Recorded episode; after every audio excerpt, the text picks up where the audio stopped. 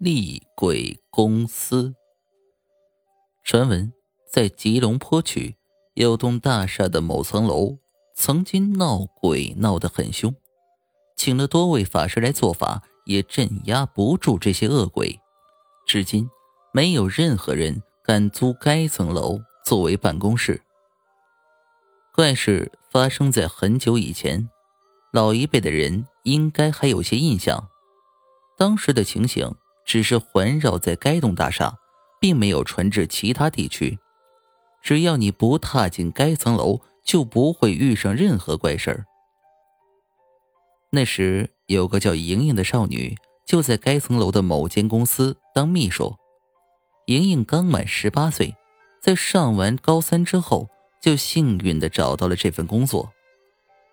可能年纪小，而且资历又不够深，他通常都不会迟到，又不会早退，而且还总是在上班前的一个小时到达公司，在下班后又多逗留几个钟头来完成工作。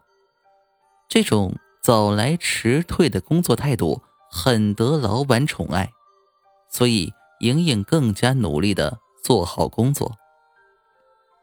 一天晚上，莹莹又因为工作繁多而必须加班，看着同事们一个个的离去，他心里确实是难受。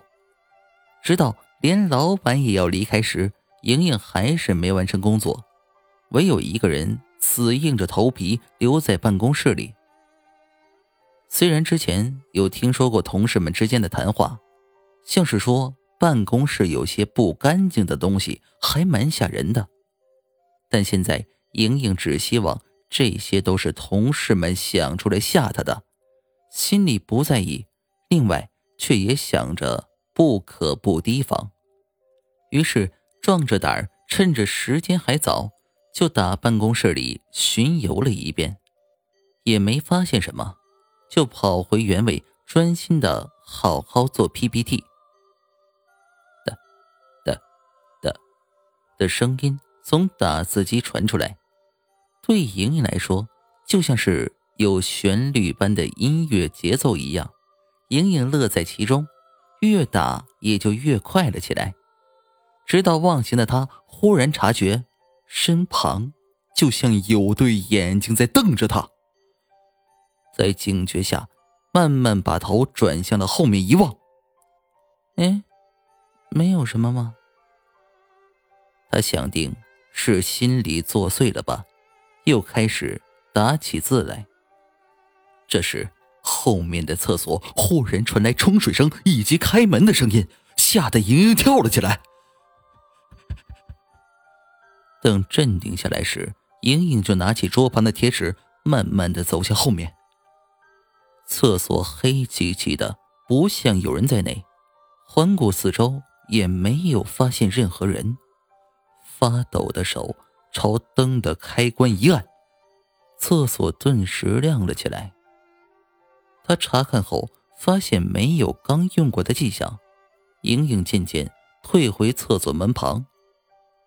这时，他开始担心起来了，因为刚才的声响明明就是从厕所这边传出来的，他确定没有搞错。但公司的人都走完了。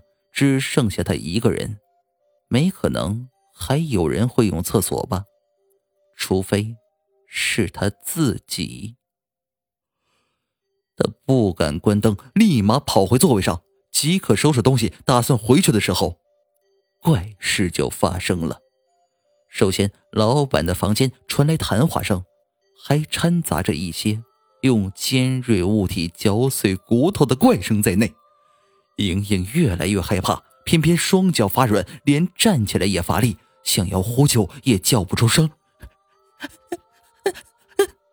身后忽然传来很深的呼吸声，莹莹这时简直头皮发麻，全身的鸡皮疙瘩都站起来了，忍不住赶快跑到大门前，想要扭开门把手冲出去时，却发现。